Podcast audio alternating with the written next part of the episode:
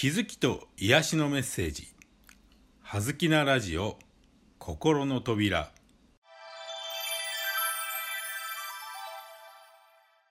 皆さんこんにちは。葉月光栄です。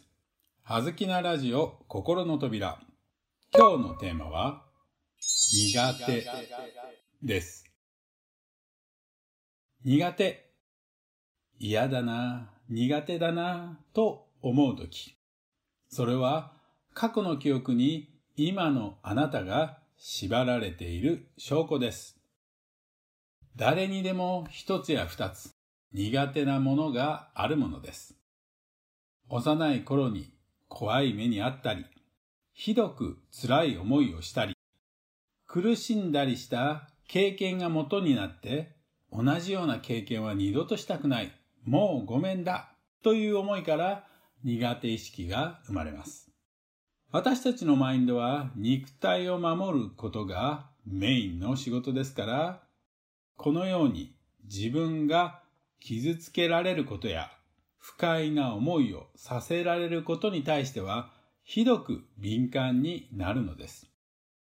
過去の経験というデータベースをもとに自分の身を守るため、マインドの防御本能が働いてその原因となったものをできるだけ遠ざけよう、回避しようという思いが無意識に働き、苦手意識が生まれるのです。それはある意味、マインドが正常に機能していることの証明でもあります。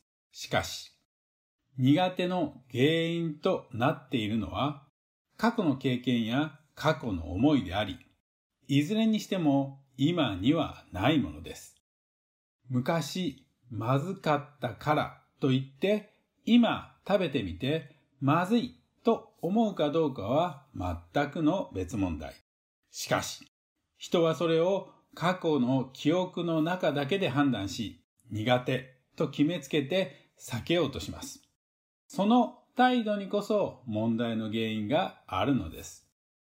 今が過去の記憶に左右されており、大きく影響を受けているということは不自由ですし、幸せなことではありません。それは言い換えれば今に生きていないという証拠だと言ってもいいでしょう。それでは、今日はあえて苦手なものを思い起こしてみましょう。その苦手なものはいつ頃からあなたの中にいるのでしょうかどうしてそれが苦手になったのか思い出すことはできますか？苦手なものがあっても構いませんが、今その苦手なものときちんと向き合えるかどうかが大切なポイントです。